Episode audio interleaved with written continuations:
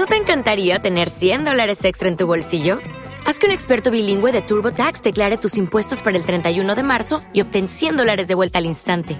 Porque no importa cuáles hayan sido tus logros del año pasado, TurboTax hace que cuenten. Obtén 100 dólares de vuelta y tus impuestos con 100% de precisión, solo con Intuit TurboTax. Debes declarar para el 31 de marzo. Crédito solo aplicable al costo de la presentación federal con TurboTax Full Service. Oferta sujeta a cambios o cancelación en cualquier momento.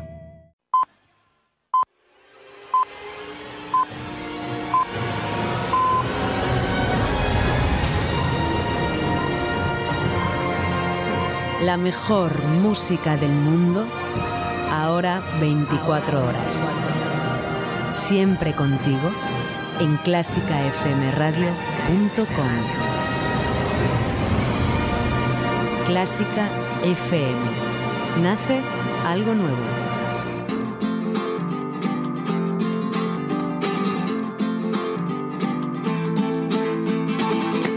clásicafmradio.com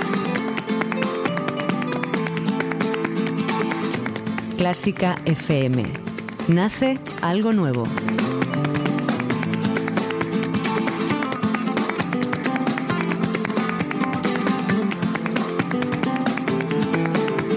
En España mantenemos una tendencia de queja continua sobre la falta de interés de la sociedad en las actividades culturales y musicales.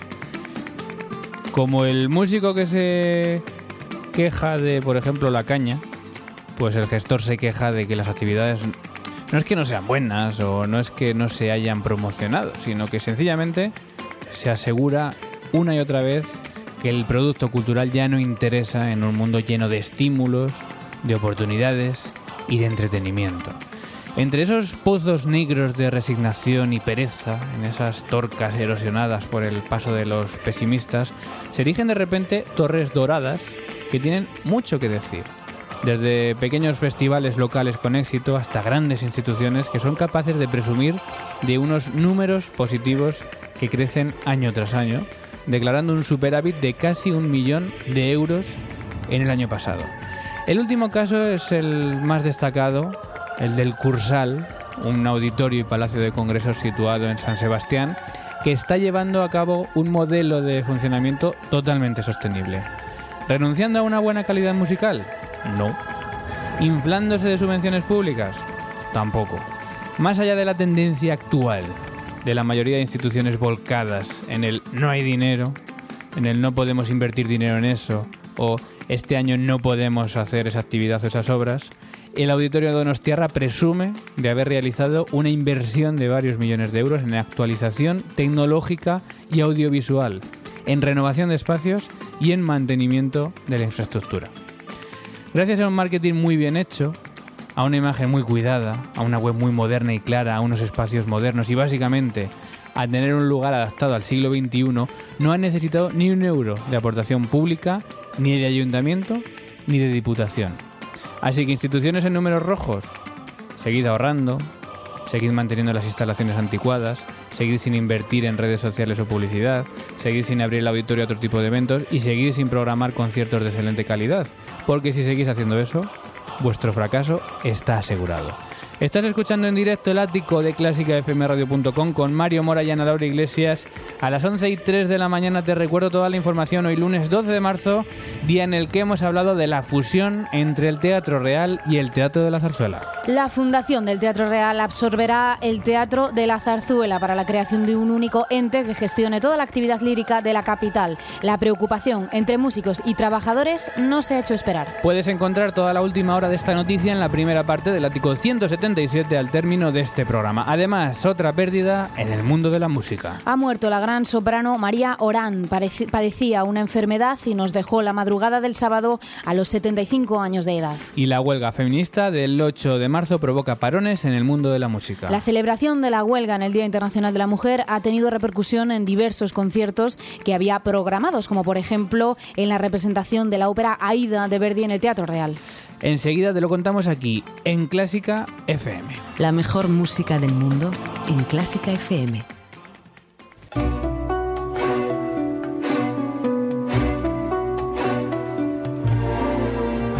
Clásica FM. Clásica.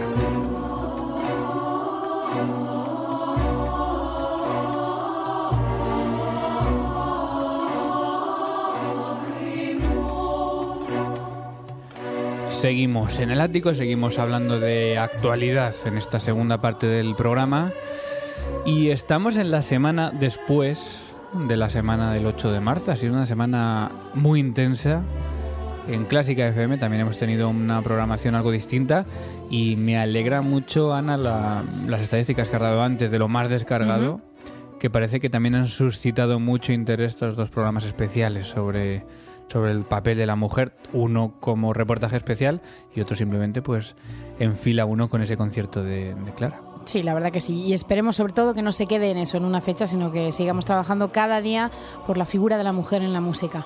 Bueno, pues ahí tienes un reto, eh, utilizar también en fila uno... Tenemos. Tenemos. En todos los programas. En tu programa también, utilizar en fila uno de vez en cuando estas obras, que por desgracia, ya lo contábamos, no es fácil encontrar una buena versión. Claro. El concierto que se da para piano de Clara Schumann, de Clara Vick en aquel momento todavía, sí que es un poco más conocido, pero a ver quién encuentra, previa al siglo XX, obras... Obras de las características de, por ejemplo, del programa de fila 1, que tengan una duración determinada, que, bueno, en fin, que haya una buena versión, es un poco algo particular. Bueno, entre los eventos que se han hecho esta semana, eh, estuvimos el viernes también en el- la proyección del reportaje de Celia Berlinches en la Quinta de Mahler, con un debate bastante interesante. No sé cómo lo viste tú desde el público. A mí me pareció un acto muy positivo el hecho de que se formulase esta mesa redonda después de la proyección de este documental sobre la figura de las mujeres en la música actual. Y me parece que se, se vertieron opiniones muy, muy interesantes. Eh, ¿Cuál es tu, después de todos estos eventos, de todos estos programas, de todas estas reflexiones, cuál es un poco tu conclusión a día de hoy? Bueno, pues un poco quizá la misma que la de la temática que planteábamos al principio de la temporada. Queda mucho por hacer, pero se está haciendo. Hay pequeños actos que evidencian que sí que se está tomando conciencia de, de la falta de presencia de las mujeres en el mundo de la música, pero bueno, creo que hay que ser optimistas y por supuesto seguir luchando. ¿Puedo decir yo mi conclusión? Claro. Creo que hay que tener mucho más en cuenta para esta lucha a los hombres. Bueno, Creo creo, que son parte de la solución. Pero Sois no, parte de la pero, solución. pero no nos estamos, eh, digamos que, o sea, yo creo que me considero que sí, ¿no? Pero, pero parece que tenemos que dejar como que, bueno, ya vosotras lucháis y creo que es muy importante Claro, que un- nosotros también, Un problema de la sociedad. pero también en la mesa redonda veía que a veces echaban en falta que, que, que fuésemos todos eh, juntos. Sí, eso es cierto, pero bueno, la verdad es que el- el- lo que plantea el feminismo en un primer momento sí que debemos de concienciarnos todas las mujeres, aunque no por ello los hombres tienen que permanecer ajenos. Bueno, no era un debate, sino una historia que ha pasado, claro, porque el 8 de marzo era jueves, había conciertos, había funciones y había huelga. Y esto pudo repercutir en algunos conciertos. Yo sé de alguna persona que fue a sustituir, que esto no sé hasta qué punto se puede hacer, alguna mujer que iba a hacer alguna huelga en alguna orquesta. Pues no estoy muy informada de cómo es el derecho de huelga, pero no parece que tenga ningún sentido. Orquestas, bueno, orquestas de bolos, un poquito más, que iban a hacer Bueno, huelga. no, me da igual el nivel que sea. Y, y había una, alguna mujer que iba a sustituir a otra mujer, que era un poco curioso. Pero lo, digamos, la repercusión mayor en la huelga fue en el Teatro Real, función de Aida, que por cierto tuvimos el placer de ver el lunes pasado, que a ti te encantó. Sí, la verdad que me gustó muchísimo la producción. Y fíjate que minutos antes de abrir las puertas, las puertas seguían cerradas, la gente empezó a poner tweets de qué estaba pasando. Las abrieron in extremis, les dieron un papelito donde se informaba que la función de ese día iba a darse como eh, simplemente eh, versión de concierto. Y bastante que pudieron sacar adelante eso. Versión de concierto. eh, mucha gente, yo estaba un poco testando en las redes sociales, no había quejas, pero sí un poco de, de quejas por la desorganización. Es decir, a la gente no le importó tanto eso. De hecho, eso hubo podrían gente... haberlo previsto con tiempo, desde Claro, luego. hubo, hubo mucha gente que, que de hecho decía que había sido algo histórico presenciar algo así y que se alegraban mucho de que pasase, pero sí que había gente que se quejaba de que hasta, o sea, gente que había ido desde lejos a ver aquella función y que no se les había informado de nada hasta que no estaban casi dentro de la Bueno, es lo que tiene la huelga, que siempre se busca hacer el mayor trastorno posible.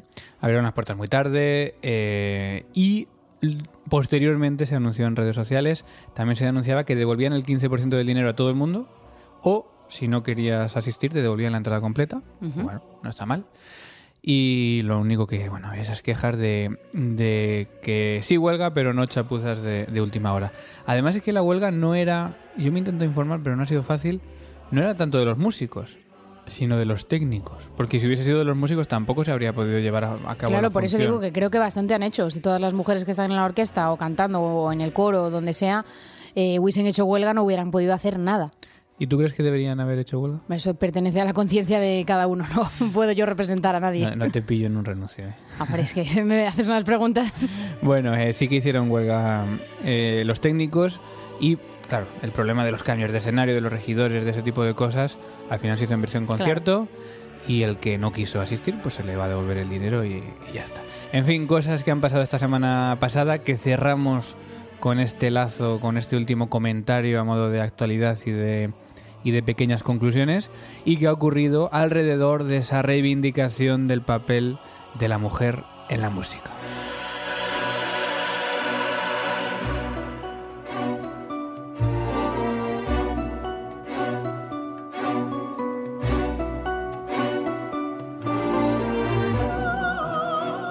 Seguimos con más mujeres. Llega Clara Sánchez con Clarificando. MUBAC, la plataforma de organización de audiciones del siglo XXI, patrocina Clarificando.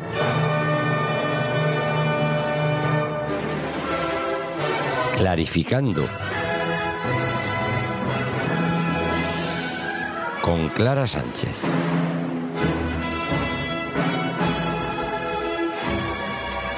Que ya la tenemos al teléfono. Clara Sánchez, buenas, buenos días. Hola, muy buenos días, Mario. ¿Qué tal? Muy bien, que viene con toda la información de audiciones de orquesta, así que cuéntanos. Eso es. Hoy vamos a hablar de un tema, Mario, que salió en la última entrega de Clarificando, pero al que me gustaría dedicar un poco más de tiempo hoy, ya que creo que es muy importante para todos los que hacen audiciones. Pero antes vamos a repasar, como hacemos siempre en la primera sesión de mes, las convocatorias de, au- de audiciones, que además en los últimos días se han abierto varios procesos de selección muy interesantes, así que muy atentos. La Orquesta de Navarra anunciaba el pasado viernes una audición para una interinidad de oboe solista. Puedes apuntarte hasta el 31 de este mes. La Orquesta de Euskadi aún tiene abierta una convocatoria para solista de percusión, a la que te puedes apuntar hasta el 28 de mayo, y otra para solista de timbal, que está abierta hasta el 14 también de mayo. Y hace tan solo un par de días, el sábado pasado, se anunciaba una nueva plaza en la Orquesta de Euskadi de violín tutti, con plazo hasta el 13 de agosto. Para esta aún tienes más tiempo. En Barcelona también varias plazas. En la, OB en la OBC se convoca para flauta solista y eh, dan plazo hasta el 23 de este mes, así que no te despistes con esta. Más oportunidades para los flautistas en el Liceu. Plaza de flauta con obligación de pícolo en esta orquesta a la que te puedes apuntar hasta el 2 de mayo. Y también en el Liceu dos plazas más. Oboe con obligación de corno hasta el 11 de mayo y con trabajo tutti con obligación de cinco cuerdas, que esto me ha hecho mucha gracia, para la que tienes de plazo hasta el 23 de abril. Y también recordamos que hay una bolsa abierta en la Orquesta del Liceu para violonchelo, viola y percusión. Todavía hay unos días para apuntarse, hasta el principio de abril más o menos. Muy bien. Por otra parte, la Orquesta de Castilla y León, la OSFIL, convoca también a través de MUBAC una plaza de BOE cuya convocatoria también anunciábamos el mes de febrero y sigue abierta hasta el 25 de mayo. Así que nada, ya ves Mario, muchas plazas, muchas oportunidades para flautistas y oboístas. Y es que hemos anunciado audiciones para casi todos los instrumentos, a excepción del el viento metal, que es la única sección para la que en estos momentos no hay audiciones en España. Bueno, pues al viento metal hay que estar contentos porque hay muchas oportunidades de seguir trabajando en orquestas en el futuro. Eso es. Y bueno, mm, todas las audiciones que repasamos, las convocatorias que repasamos son las de nuestro país, porque claro, si nos fuésemos a otros lugares, pues no acabaríamos con el listado. Pero como sabéis los que escucháis clarificando, pues en esta sección nos gusta también hablarte de nuevas orquestas, orquestas jóvenes, academias, pero también eso insistimos en la importancia de presentarse audiciones en otros países porque creemos que bueno que es una experiencia muy enriquecedora que te abre muchas puertas y la posibilidad de ir probándote y entrenándote para hacer audiciones. Y precisamente sobre hacer audiciones en otros países quería hablar hoy Mario porque ya habíamos comentado en la última entrega cuando hablábamos de las audiciones para la orquesta del Festival de Verbier, en las que estuvimos desde clarificando, Ujú. cómo a muchos candidatos les había pillado desprevenidos el asunto del idioma. Sí. Y es que, sí, eh, aunque tener éxito en una audición es verdad que significa prepararse muy bien las obras y los pasajes, pues es muy importante también estar preparados para que nada nos pille por sorpresa y nos pueda desconcentrar ahí de repente, ¿no? Mario, tú, por ejemplo, ¿qué harías si te presentases a una audición en Alemania? Cuando llegases a la sede de la orquesta, ¿en qué idioma te presentarías? Hombre, yo en mi caso, que no sé alemán, intentaría hablar en inglés, claro, pero, pero no sé si sería erróneo. Pues mira, es cierto que el inglés es un idioma muy práctico y útil que se habla prácticamente en todo el mundo y que es un recurso imprescindible que nos puede ser muy útil también para hacer audiciones en el extranjero. Pero muchas veces eh, mm. conviene preparar alguna frase o repasar vocabulario en otros idiomas porque esto nos puede ayudar mucho, nos puede evitar pasar un momento de apuro y Alemania, por ejemplo, es uno de estos casos. A ver, esto no significa que tengamos que agobiarnos con esto y dedicar horas y horas a estudiar un idioma que no conocemos y que nos quite tiempo de nuestro estudio de instrumento o otras, otras actividades. Pero sí es verdad que yo he comprobado que en países como Alemania o Francia la experiencia de la audición es mucho más agradable si desde la organización ven que, bueno, pues que te has preparado algo, que estás motivado a aprender el idioma. Puede ser algo muy sencillo, ¿no? Como decir en ese idioma, pues oye, mira, no hablo muy bien alemán, eh, ¿podría usted hablarme en inglés o algo así, ¿no? Y eso, bueno, ya ven que tienes una predisposición, que puedes estar como motivado para si sacas la audición e integrarte bien y hablar, y hablar ese idioma. En Alemania la verdad es que lo, lo valoran bastante. Esa frase me la apunto porque no hay nada peor que, que aprenderte una frase de memoria, que te contesten en alemán y quedarte ahí ya, sin saber realmente lo que te han dicho. Yo creo que esa es buena. Yo, yo, bueno, esa siempre me la llevaba también muy clara y, ah, hombre, si había alguna cosa que entendía, pues podía intentar un poco seguir, pero, eh, pero esa siempre es muy buena, así como decirlo muy educado. Oye, por favor, no hablo alemán, pero si usted puede hablarme en inglés, no sé qué, y ya, la verdad es que ya te reciben de otra forma. Incluso a veces el jurado, Mario, porque en los practicum a veces pues te piden, también como hablábamos el otro día en el caso de la orquesta de Verbier, te pide el jurado pues que cambies alguna cosa de algún pasaje, o simplemente pues cuando te llaman para el número 5, ¿no? y, tienes que entrar tú en la audición, pues estas pequeñas cosas muy sencillas de números o de saber eh, términos eh, musicales, las valoran, las valoran mucho. Así que yo es un consejo que le doy a todo el mundo. Eso sí, que no se pasen porque ahora os contaré una anécdota que me pasó a mí precisamente en Alemania, que tras haber pasado una segunda ronda me pidieron el segundo movimiento de un concierto que empieza con una frase de orquesta, que en ese caso pues la iba a tocar el piano, y el jurado, pues, se lo comentó al pianista, le dijo, bueno, eh, saltate esta frase y empezamos directamente en la parte de, en la parte de cello, ¿no?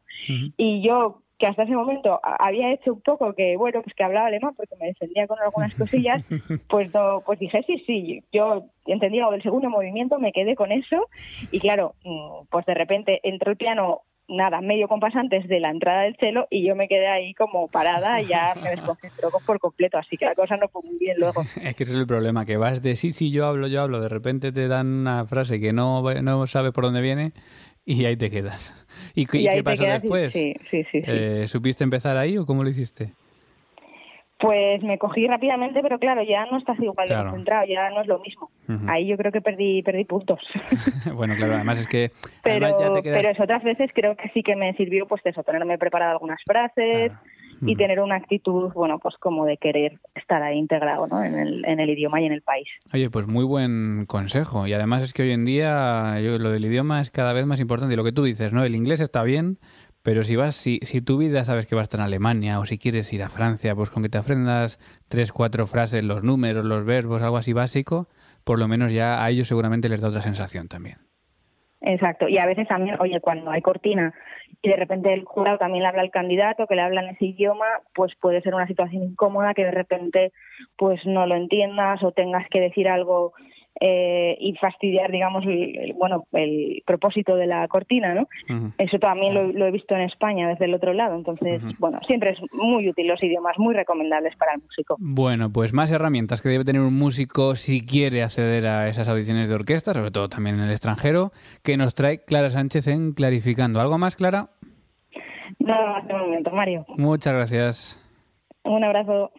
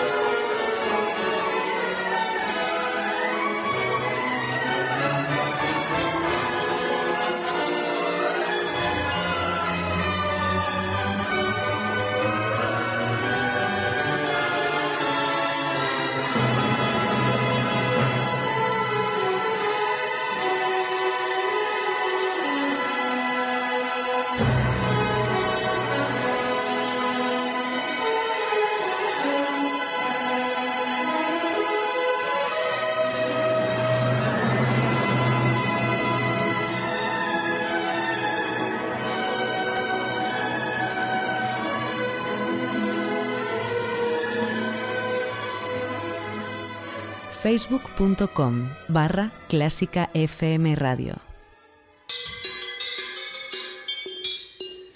Y vamos con las buenas noticias, noticias buenas de los músicos y de la música.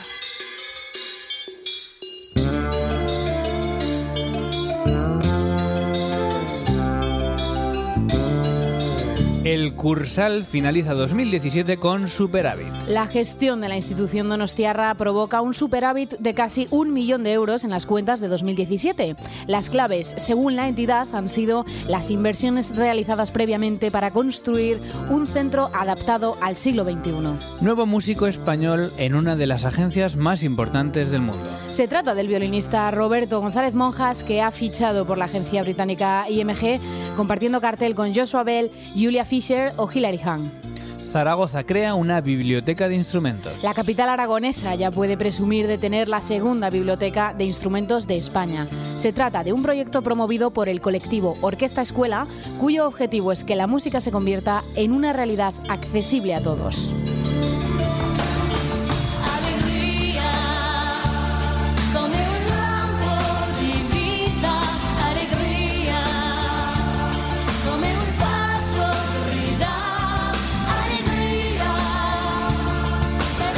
Y con alegría seguimos estas buenas noticias, fijándonos ahora en esos músicos españoles que tenemos esta semana triunfando por el extranjero. Forma Antigua debutó ayer en Nueva York. El grupo asturiano formado por los hermanos Zápico actuaron junto con Carlos Mena en el marco de la programación de The Frink Collection. Y siguen visitando España grandes nombres internacionales. Hoy la alfombra roja es para... Es para Roberto Proseda, que estará esta noche en el ciclo Scherzo con el piano Pedalier, interpretando obras suyas y de Schumann, Boeli, Liszt, Alcan y Gounod. Y hasta aquí, buenas noticias.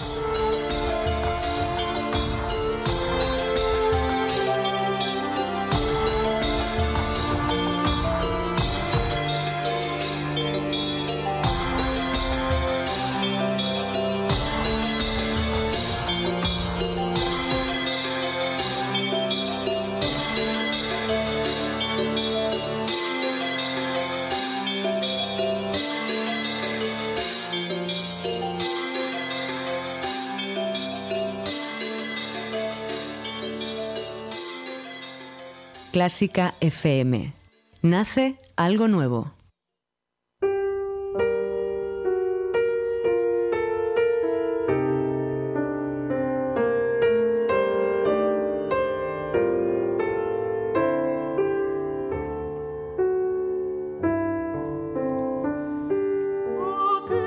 Fue una tinerfeña orgullosa que a pesar de haber actuado con orquestas como la Sinfónica de Viena, la Suisse Romand, la Sinfónica de Londres, la Sinfónica de Berlín, la de Israel, la de París, a pesar de haber grabado con grandes sellos, de haber levantado a los mejores teatros del mundo, nunca abandonó sus raíces. Allí, en Tenerife, era catedrática del Conservatorio Superior de Canarias y allí nos dejó a sus 75 años tras padecer una enfermedad. La recordamos en el ático con esta interpretación de Todo es silencio, música de Antón García Abril. María Orán, descanse en paz.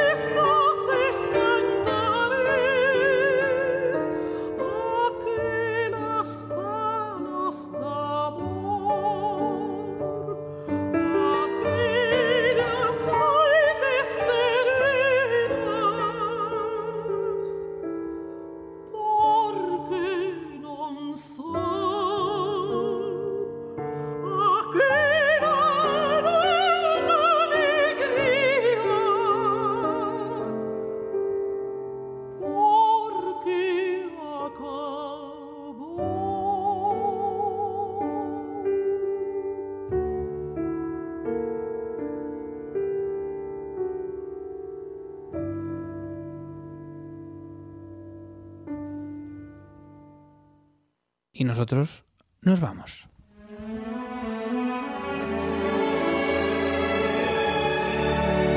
La terraza.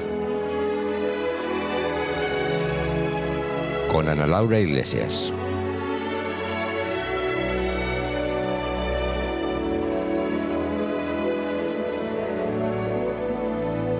Y nos vamos a la terraza, todavía se puede estar aquí, quizá mañana llueva, quizá pasado también, pero de momento hoy está aguantando, por lo menos aquí en Madrid.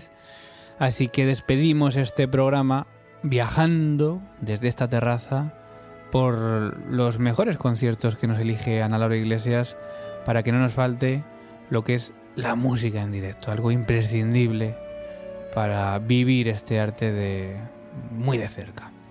Y nos vamos primero volando a Euskadi. Empezamos el domingo de esta semana, domingo 19, en el Euskalduna de Bilbao. A las 7 y media de la tarde hay concierto, un gran concierto a cargo de músicos de la Sinfónica de Bilbao en un ensemble de cámara. Y van a tocar el quinteto para piano, oboe, clarinete, fagot y trompa de Mozart, de Miló, La chimenea del rey René y el fantástico sexteto para vientos y piano de Poulenc. Y los precios son de tan solo 10,90 euros.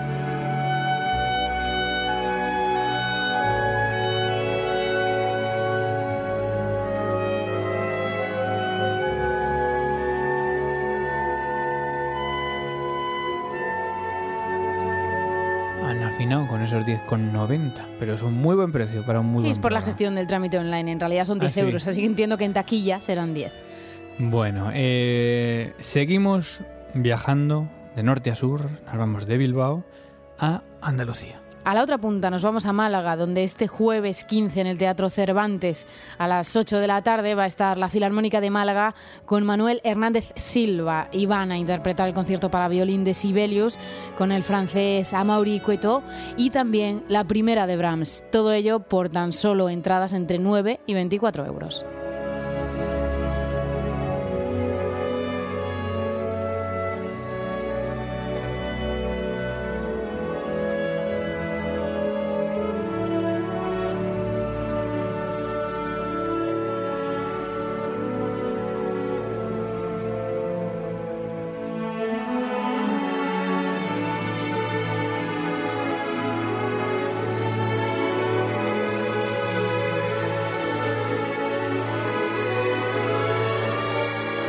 Embriagados de esta música y con la felicidad, esta felicidad de la media mañana y del café de las 12, seguimos viajando y nos vamos a Barcelona. Saltamos de Málaga a Barcelona, donde este sábado 17 en el Auditori va a estar la Orquesta de Barcelona con Dennis Russell Davis y van a interpretar a las 7 de la tarde la octava de Bruckner por tan solo entradas entre 10 y 56 euros.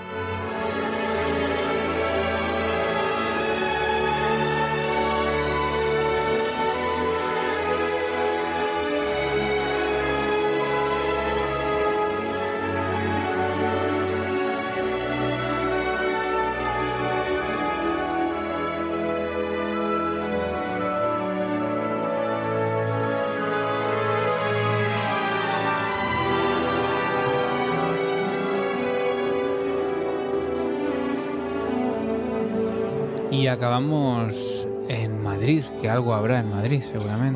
¿Cómo no va a pasar algo imprescindible en el Auditorio Nacional de Música de Madrid? Este jueves a las 7 y media de la tarde va a estar dentro del ciclo de Ibermúsica la Orquesta de la Radio de Finlandia con Hanu Lintu y van a interpretar de Jesús Rueda Elephant's King, también el concierto para cello número uno de Martinú con la gran Sol Gaveta y la quinta de Tchaikovsky. Los precios ya son un poco más del estilo de Ibermúsica y es que no quedan entradas de 35 euros, que son las más baratas, sino que están entre 50 y 140 euros. El que tenga dinero y quiera gastárselo en conciertos tiene suerte porque hoy está Esquerzo, miércoles, jueves y domingo Ibermúsica. Ujú. Así que hay conciertos en Madrid en el auditorio para aburrir.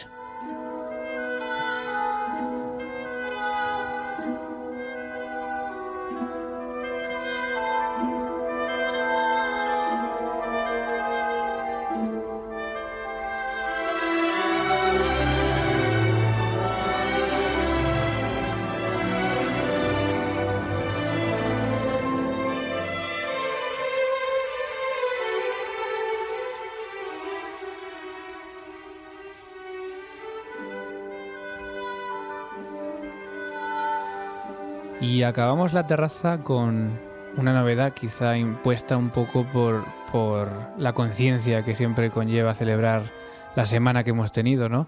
Y es el balance, eh, hombres, mujeres, en estos cuatro conciertos que Ana ha considerado los conciertos más atractivos de, de la semana. Claro que no es ningún ranking establecido y que por supuesto habrá más mujeres de las que aparecen aquí mencionadas, pero de lo poco que hemos citado, que podemos extraerlo como muestra, eh, nos encontramos que esta semana vamos a tener a cero compositoras, cero directoras y una solista. Que va a ser una estadística más o menos habitual. Me da la sensación. Sí, Sobre todo en compositoras y directoras, creo que son. Bueno, pero está bien que se cite esa cifra, es que es lo que hay. Bueno, Ana Laura Iglesias, muchas gracias. Gracias, Mario. Y a todos vosotros, gracias por haber llegado hasta el final del programa y por acompañarnos cada día en el ático de Clásica FM. Sabes que seguimos en los podcasts de Clásica FM y que nos volvemos a encontrar el próximo lunes a las 10 de la mañana para contarte la información y la actualidad musical. Se despide quien te habla, Mario Mora. Feliz semana. Adiós.